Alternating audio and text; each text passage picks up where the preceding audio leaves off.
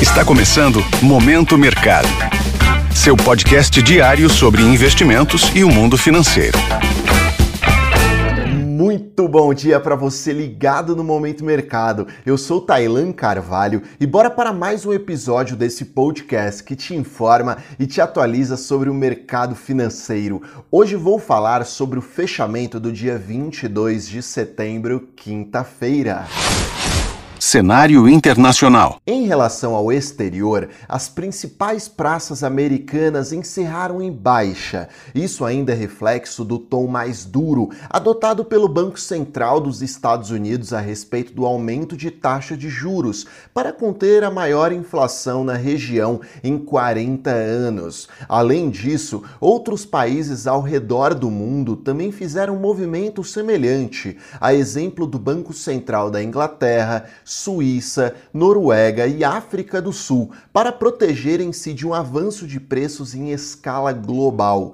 Em relação aos títulos considerados mais seguros do mundo, os títulos do Tesouro Americano, ou também chamados de Treasuries, estes seguem patamares elevados de retorno, os maiores níveis desde a véspera da crise de 2008.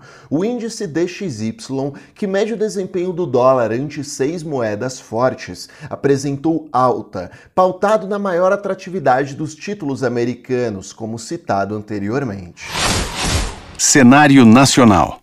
A respeito do ambiente local, o famoso Kit Brasil prevaleceu, isto é, o fortalecimento das condições de ativos locais, traduzindo-se primeiramente na apreciação do real em relação ao dólar. Um fator que ajudou bastante na apreciação de nossa moeda, mesmo após um tom mais duro do Banco Central americano, é a redução da percepção de risco em relação ao lado fiscal.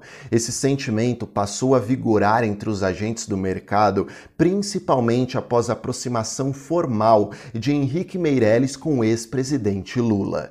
Em relação à renda fixa local, o movimento das curvas de juros foi de fechamento. Essa redução de remuneração nos vencimentos futuros, que inclusive ocorre no dia seguinte após a decisão do Banco Central local de manter a Selic em 13,75%, ocorre pois é colocado no preço que no Brasil a taxa de juros subiu de forma antecipada e, portanto, seu ajuste de queda também deve ser antecipado, principalmente com o movimento de commodities globais em queda, o que traz uma menor perspectiva de uma possível inflação mais elevada.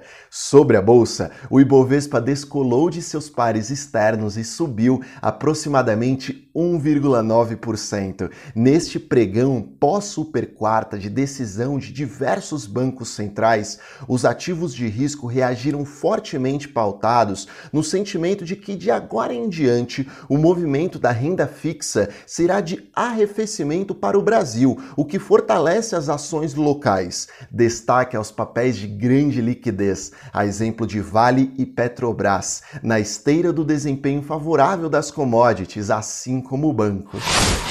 Pontos de atenção. Olha só, em relação ao exterior, alguns resultados preliminares de PMI, que é o índice de gerentes de compra, serão liberados para os países da Europa e Estados Unidos. Lembrando que este indicador acima de 50 pontos indica expansão e abaixo contração. Em cenário local serão divulgados os números quanto à receita tributária federal.